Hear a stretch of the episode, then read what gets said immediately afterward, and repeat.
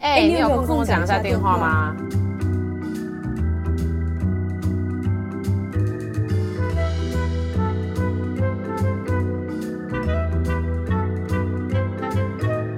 嗨嗨，哎，我们哎，我们今天很没默契耶。哎哎，不知道说什么。Anyway，反正嗨大家，Hi. 欢迎来到第三集。嗯，没错。哎，大家有没有发现我们换那个新的图片？我们的 p a r k a 照片换了个新的。啊、oh. oh. 要不要跟大家说明一下？嗯，要不要说明一下你的那个设计理念？哦、oh.，设计理念嘛，其实只有一个设计理念，就是。没有什么设计理念，只是单纯啊、最近我知道在那个设计圈里面，那个 gradient 就是那个渐层，大家去看那个渐层的那个、那个、那个底底图，那个那个底图，最近在设设计圈好像是 trending，就是大家都在用。然后就我想说，嗯，那我们来 implement 一下这种非常 trendy 的，你知道吗？非常 trendy 的 design。然后因为上个上一上一呃上一季我们也还是有用两颗圈圈嘛。就是有两个圈圈指太阳跟月亮，所以我就觉得哦，它圈圈还是保留，所以我们就呈现一个圈圈的状态，就这样，只是这样。然后我换了一个字，最近刚好在 Instagram 看到有人写给了一些什么 Illustrator 小 tips，说什么教你怎么样把文字跟那个你知道吗？文字跟那个文字顺着图案的走向，然后我就想说，哎，来试试看，然后把它摆上去，觉得嗯，蛮可爱的，那就这样吧。好吧，我自己脑补了，我想说那个渐层会不会是代表我们的友谊？每个年代一层又一层，那里面只有红、蓝色、紫色、红色跟黄色，黄色还只有一点点，所以我在我们友情里的光亮非常少。哎、欸，说到这个，我前一阵子有去算九宫格，你知道生命九宫格这个东西吗？就是它是些网络网络上一个很红的，就是你如果你去算生命九宫格，它就会，它就是有点类似像是用生日加减，然后会算出一串数字，然后就可以算出你是一到九哪一行人。然后、哦、我知道我的，我也有。对，然后你知道我的九宫格是我好像缺四吧。还是缺几？反正我就是很需要用黄色跟绿色加入我的生命当中。好啊，那我的我的不是，我的好像是什么生命灵数？什么？我是比如说你你的你的年、你的月、你的日全部加在一起，你听过那个吗？比如说你是两千年一月一号，二加零加零加一，是这个吗？那那我怎么没有算到什么？我缺什么？因为那个是我在我家附近给那种，就是有点算是算好玩的。他不是网络上算，他、oh. 是给人算，然后他就说啊，你可能需要一些黄色啊、绿色什么的。他说你，他说我建议你可以戴一些金链呐、啊、金耳环。哎、欸，我真的觉得金耳环会很适合你。哎，你知道美国最近不是很红吗？就是会有一个就是那种金色的圈圈，中型大小，我觉得跟你很搭。哎，你要试试看，看起来很有个性，但是又很有女人味。In the same time，哦，好哦，好哦，好哦。我因为我像我昨天我就。去逛饰品店，我就真的有在想要买金色的东西，大概就是从这件事你就知道女人的钱有多好赚。女人钱真的很好赚呐、啊，就是哎、欸，比如说像之前还会推那种，比如说指甲想要修那个屑屑啊，也有专属那个修屑屑的棒棒，而且他们什么叫专属修屑屑的棒棒啊？什么叫屑屑？就是我你我们你不会吗？你手指不会有一些那种就是多出来的肉，你会想抠掉那个那个叫什么？哦，那我就是会咬那个地方啊，就我你把手指咬面目全非。对，我也会这样，可是他们就有看到这个商机，所以就会贴推出一个棒子，然后你就磨啊磨啊磨啊磨，然后你就可以让它自然的就是代谢掉啊，然后让它变得很漂亮啊，什么什么的。女人的钱真好赚。哎、欸，讲到这个，我那个时候，哎、我跟你讲，我的那个，我想要自己克服咬手指这个东西，我多付出了多少不一样的努力吗？就我去日本的时候，日本，你知道日本女生是最在意这种小细节吗？日本有特别一个东西叫做指缘，什么指缘油。不是指缘油，它是指缘胶，它长得有点像护唇膏，就是那种要挤出来的护唇膏那样，但它是刚刚好会可以在你指缘涂一圈的那个那种形状。然后我就买，然后告诉我放在铅笔盒里面，告诉我自己每一天都要涂。对，然后就持续可能三可能两三个月吧，然后真的有效，就真的手很漂亮。然后接下来一开始开始考试，然后加压力大、焦虑，就又开始咬，所以没用。所以我第二个尝试的，我跟你讲，我真的超会找借口，我真的史上最会找借口人。我跟我妈说，妈，我想要去做光疗指甲，因为如果光疗指甲在那里，嗯、那么那个指甲它不就变很高吗？而且它那么漂亮，我就会舍不得咬它，所以我可能就会克服啊。所以我就。去做了光疗指甲，哎、但真的，我真的有真的说到做到。虽然我的借口很多，但是我有越来越说到做到。然后也就是我指甲维持了两三个月之后很漂亮嘛，就你知道我再也没咬。后来我发现一个致命，我跟你讲，我人就是没那个命。你知道我卸指甲会痛吗？哈，有听过吗？就卸光疗指甲，因为你知道吗？光疗指甲的原理，反正这边如果有男性观众或者女性观众不了解了，光疗指甲的原理其实是把一个很厚的胶，然后封在那里，所以它是一个很厚的胶，所以它在卸你光疗指甲的时候，它其实是用酸性物质去把那个胶给溶了。然后可能是因为我咬指甲或者指甲一直这种不健康吧，还是怎么样的？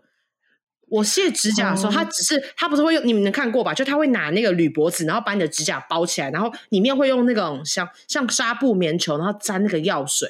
他只是帮我在那边上啊，然后我只是停留两分钟两分钟而已，我就不行了，痛到爆，我指甲痛，oh. 像你知道吗？像牙医生帮你补牙的时候那种酸感，然后是从指甲那边来，真可怜。我这人一辈子没办法当美美的，你知道美，我没办法当美甲女神。我跟你讲，我最近悟出了一个道理，根本不需要什么保养品、化妆品跟这些无为某为的，就是快乐就是最好的保养。认真，你看你如果没有那些压力，你需要搞这些吗？你会去你跟你的指甲会这样互相折磨吗？你讲很有道理，是是好难过，原来是这个人生。对啊，但讲到这个哈。等下，等下讲到，嗯，好好好，可见怎么样？继续。我说，可见女生这么好赚，代表我们承受了多大的压力，在这个社会上。欸，我们真的很大的压力，而且你不觉得当女人很辛苦吗？你月经来，你还要买棉条，还要买棉片，你还要买那个，你就知道吗？还要买卫生棉。然后你你可能还要买清洁那个地方的 specific 那种沐浴沐浴东西，然后人男、嗯，然后然后然后还要还要什么保持身体香香的，所以还要买香氛乳液，然后还要点香氛蜡烛，因为才会被显示你是个精致宝贝，会好好的过生活。然后还要勇于阅读，然后还要化妆，然后还要做指甲，不止做手的指甲，还要做脚的指甲。女性的薪水本来就应该比较高哦，还要接睫毛，哇，睫毛超贵，对。对，而且你看这个东西是一个环环相扣的。你看有些男生如果娶到水老婆，或者是跟水 水老婆在一起，是不是上班心情也会比较有动力，就会带入更多的生产力？所以帮女性加薪就是一个很必然的事情。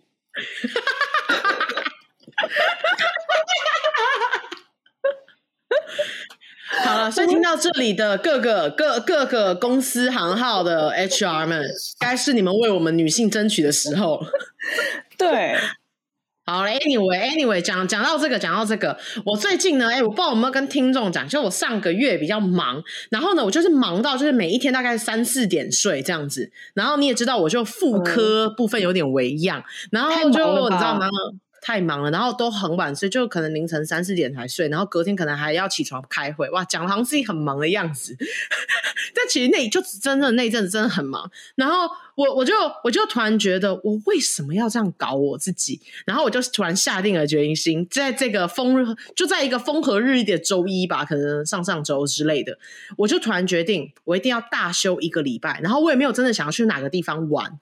我就只是想在家里有自己的时间，比如说想看书看书啊，想起床喝茶喝茶，你知道吗？或者去爬山去爬山。我想要有我自己的时间，嗯，而不是真的说休假去哪里旅游。嗯。然后我就跟老板讲，我就说。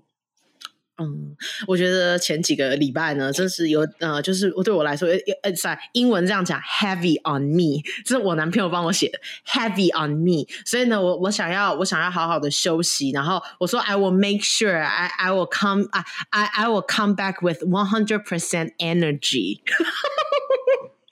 嗯，然后跟老板说，那个希望你准假，然后反正他就准假了，所以我下个礼拜要休一个长假，然后我就觉得很快乐。哇，恭喜！快乐，突然就是快乐，终于可以休假。而且我跟你讲，收到我休假的，我的 HR 还跟我说，很开心你休假了。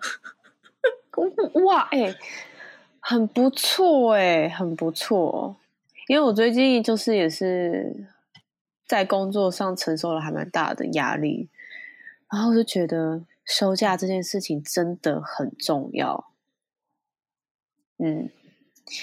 你你这你你你知道吗？你知道吗？你从一开始节目一开始那个 hyper 的状态，然后到你刚刚讲这段话的时候，你知道大家就是你知道大家能感受你现在心情真的很低落，就是休假真的很重要。对，没错，就是你知道，说到女性加薪或者是保养这些东西，当然会生活缺，嗯、但是谈到工作什么的，就是压力一全部袭来，就内心又非常多的沉重。而且我前阵子我看了一部我觉得还蛮感伤又有感触的电影，就是哦，介绍电影时间好。你不要在那边自己 Q 好不好？你真的是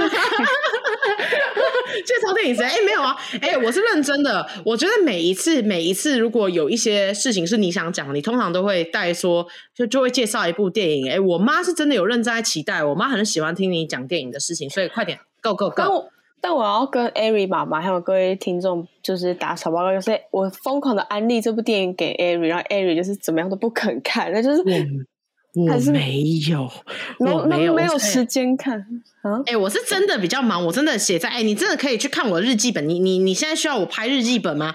就是我真的有把它写，我每一天都写 看电影，看电影，然后每天都把它划掉，说干没时间。我我跟你讲，就算今我来不及看，现在来不及看，我也会补起来的。嗯，我们哪天可以开电影读书会。Anyway，好好好，我这边来跟大家讲一下那部电影，叫做《世界上最烂的人》。然后呢，第一个是我不知道为什么台湾要把它的这个片名翻译成这么难看的名字，因为我本来完全不想看这这片名，你会想看吗？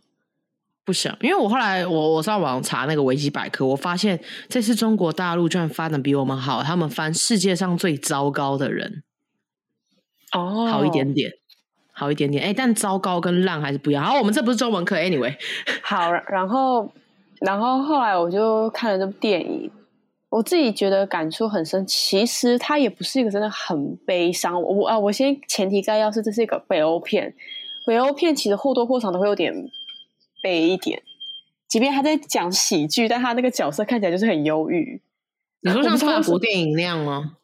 没有，法国电影我觉得有些还会有一点俏皮耶，比如说像艾米丽的异想世界啊，哦，对不对？就是至少没有到。可是我目前我经验看。我的经验里，北欧电影都很沉重诶。我第一个北欧电影是北什么北欧性侵害吧，就在讲北欧的。不是你挑这个东西怎么样都很阴暗呢、啊，所以一看就是个黑暗材料。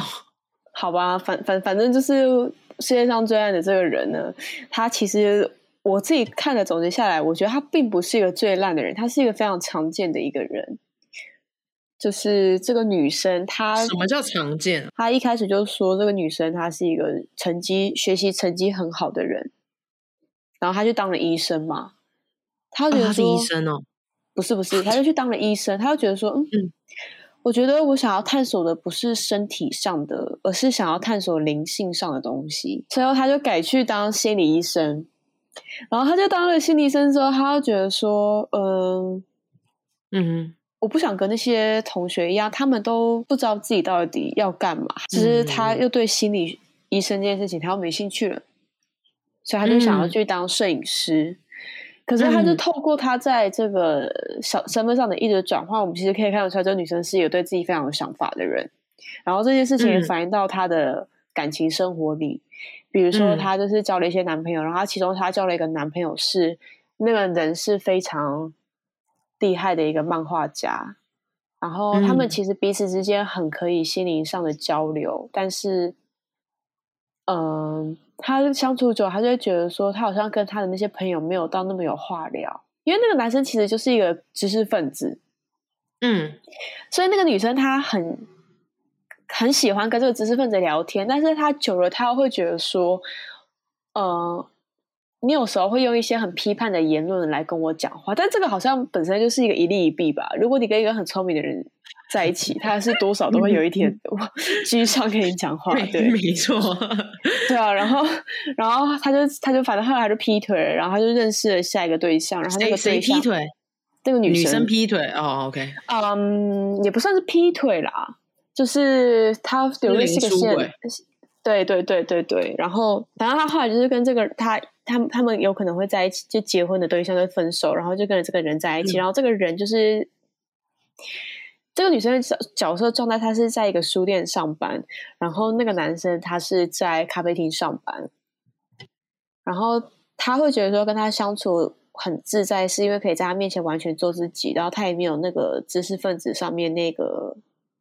你知道很喜欢说教的氛围，因为就是他们两个的 频率蛮合的，嗯，就就感觉听起来都很 chill 的那种人。对对对，没错。可是久了之后，嗯、那个女生她就嫌弃那个男生说：“你你多久没看书了？我写的文章你看得懂吗？你要当你要帮人家做咖啡做一辈子吗？就是。”怎么听起来跟我这么像啊？突然觉得有点尴尬，好不好意思。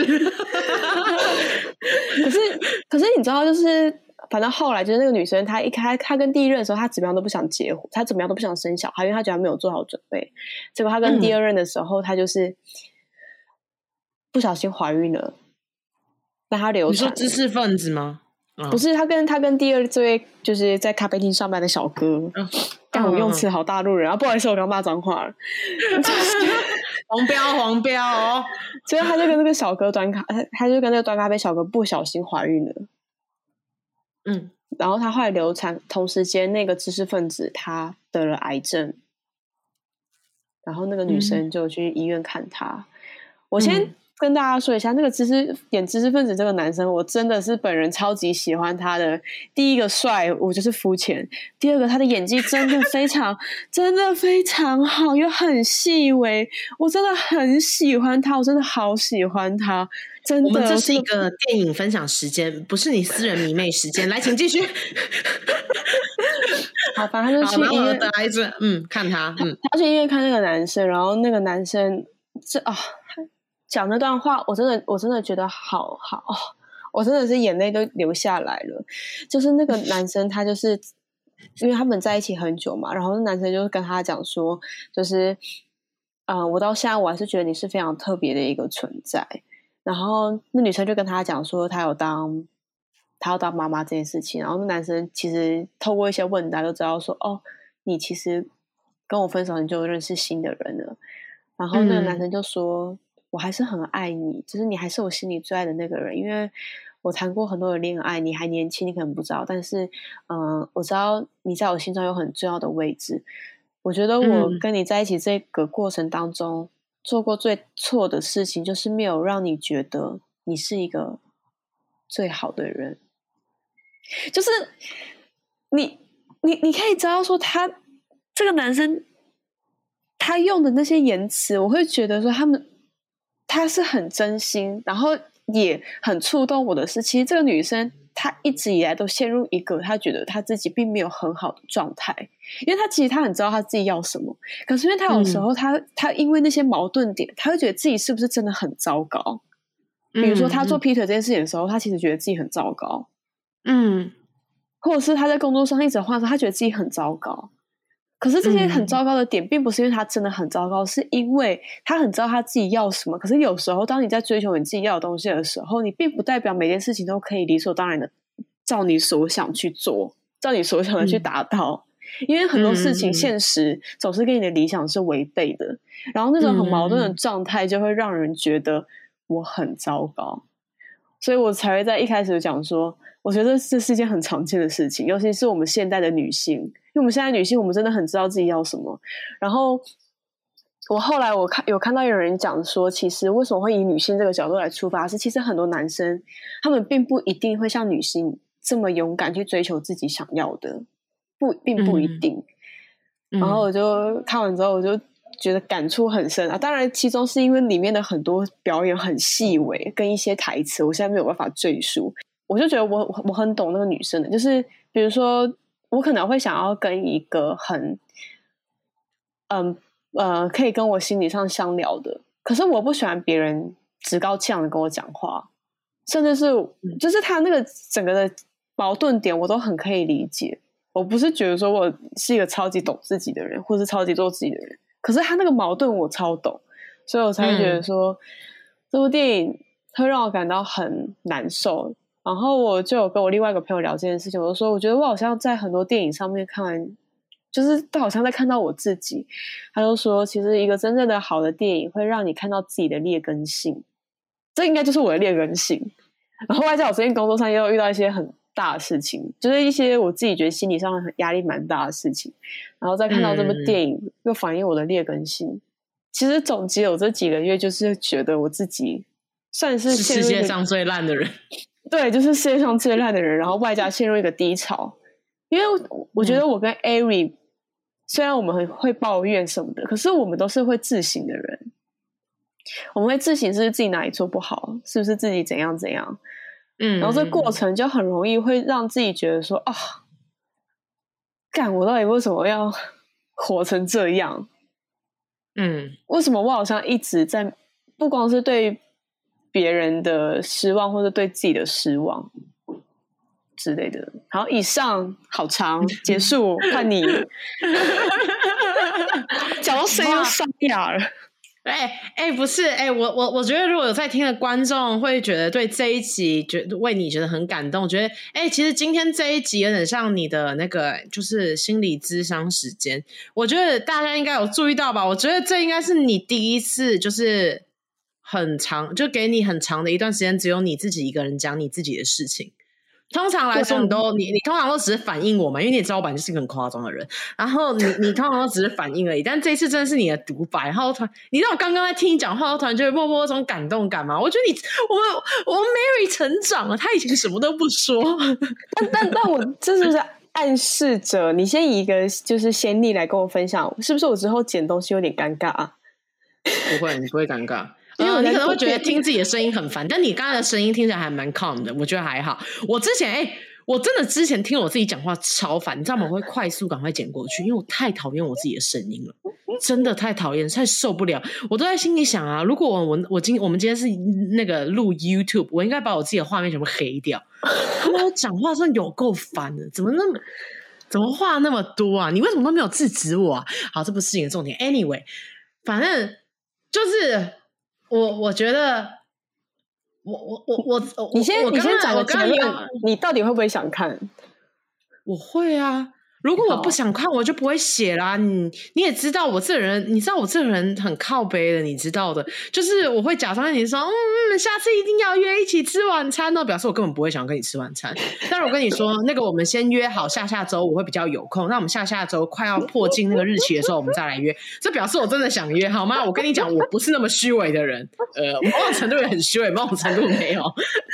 对，我是真的觉得，我是真的很想，我我有真的觉得很想看，因为我觉得那个。真的就是我，我觉得应该是我自己。我我不确定这电影里面有没有讲到。其实我自己以前有一个更奇怪的状态是，比如说你刚才叙述了很多，说这个女生是受过良好教育，也很知道自己要什么，也很有想法。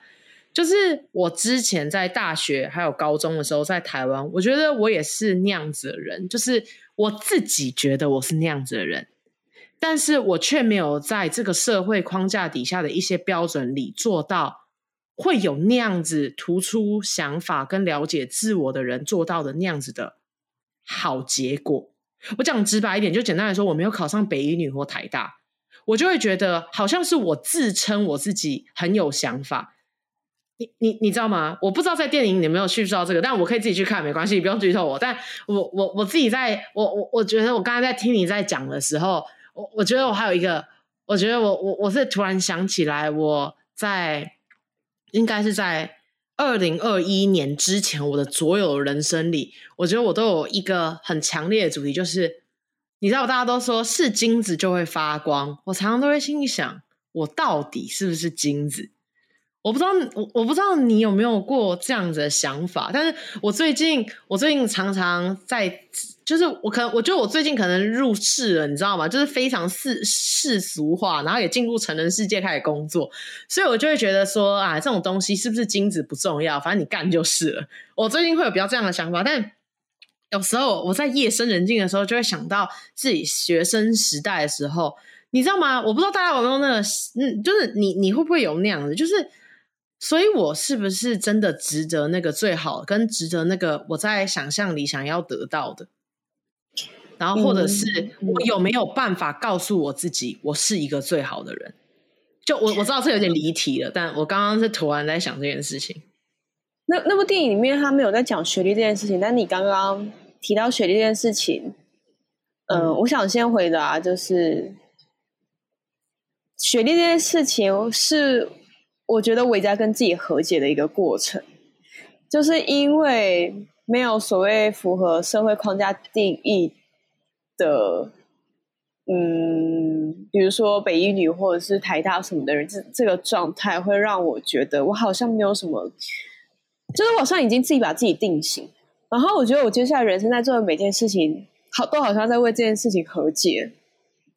无论是去念研究所，或者是做任何自己想要追求的事情，我曾经有一度陷入这个就是彷徨里，然后我是突然一个瞬间，我才明白，原来这件事情对我而言造成的，就是那个症结是这么深的。我记得我好像有跟艾瑞分享过。讲过什么？就是啊，我想起来了，我来讲，就是你那个时候很喜欢电影，然后我是这个吗？你跟我讲说，你觉得我好像，嗯，应该不是，我应该是跟你讲说，就是学一件事情啊，反正啊，反正这个这个东西很长了，我我我们就先略过这样好，我们改集再提，像老高那样，对对，我们，改天再做一集再提，这一集关于学历这件事情。然后不管不管是比如说像我现在出社会，或者是我遇到低潮，或者说都会想说，会不会是因为我真的是不是所谓的精英，所以我才会其实讲话没有分量，或者是我才会其实这个想法其实并不对之类的。我觉得有一些的质疑会来自于这个，然后回应你刚刚所说的，觉得自己是不是一个金，就是所谓的金子发光发亮。我我应该目前才是很可笑，对，应该目前只有软纸吧，我没有金纸。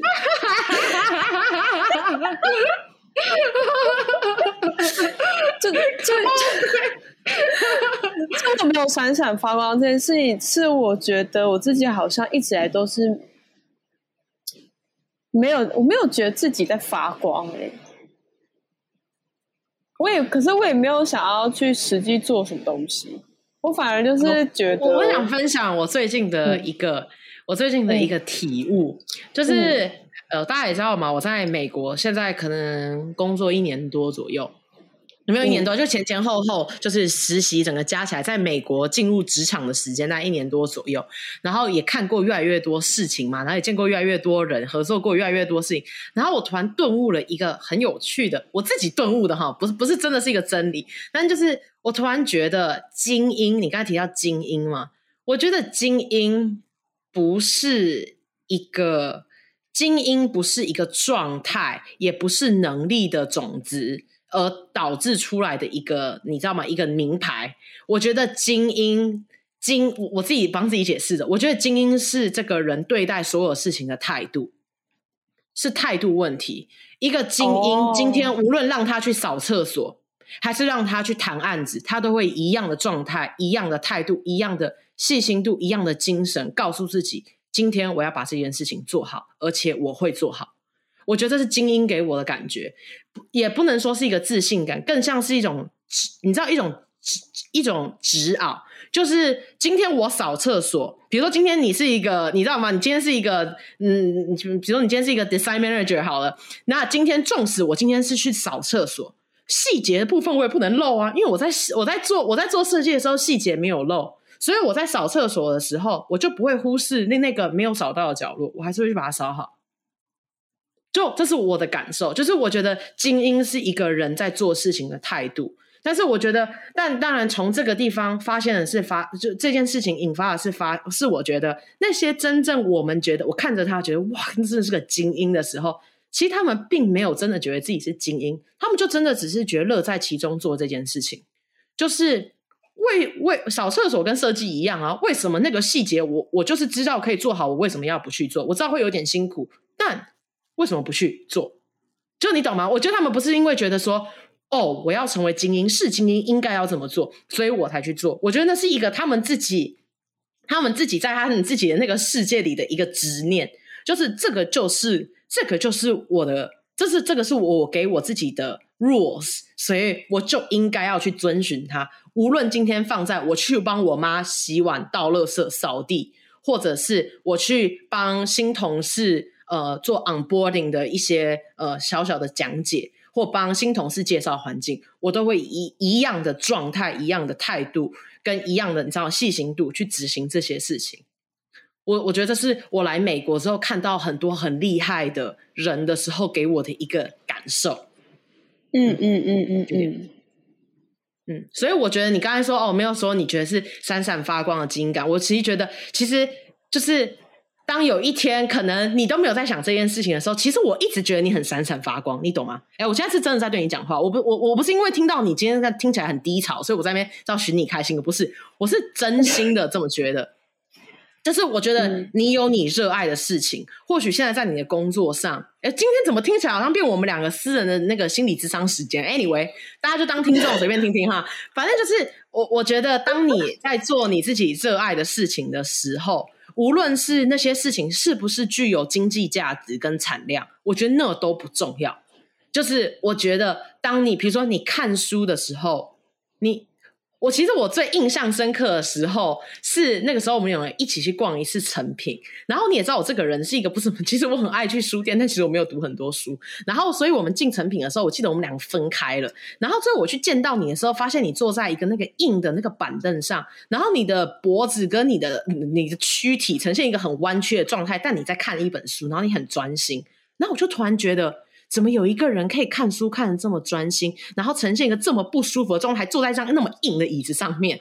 然后我就突然觉得这人好像有点厉害，这只是一个小插曲，但是我 真的很厉害啊！还有比如说，你告诉你自己说最近身体真的不好，你就是真的会去喝大蒜水啊？谁会有这样子的毅力啊？我说认真的，我跟你讲，这都只是小事，但拿这些事情来一直鼓励自己，你就突然心情好起来，就会觉得我这人是很有 principles 的，你知道的。我身体不好，但我需要好起来，我要好好照顾我自己。所以大蒜水有点恶心，没关系，我还是会喝。哎、欸，你不说，我都我都忘记了。对，我真的有一阵子很疯狂喝大蒜跟洋葱，真的。我那个时候听的时候想说，我还跟我妈讲，我妈说不需要那么激烈吧，有必要吗？反正事情就是这样。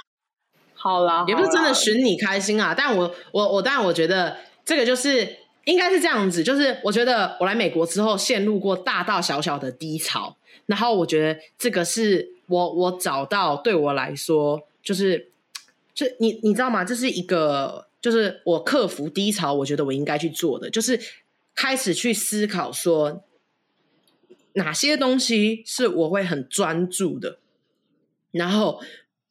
然后你知道吗？当你很专注那件事情的时候，你可能就会闪闪发光。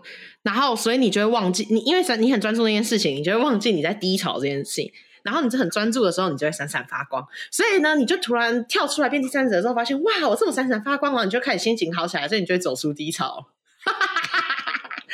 哦，这真是一段乐色话。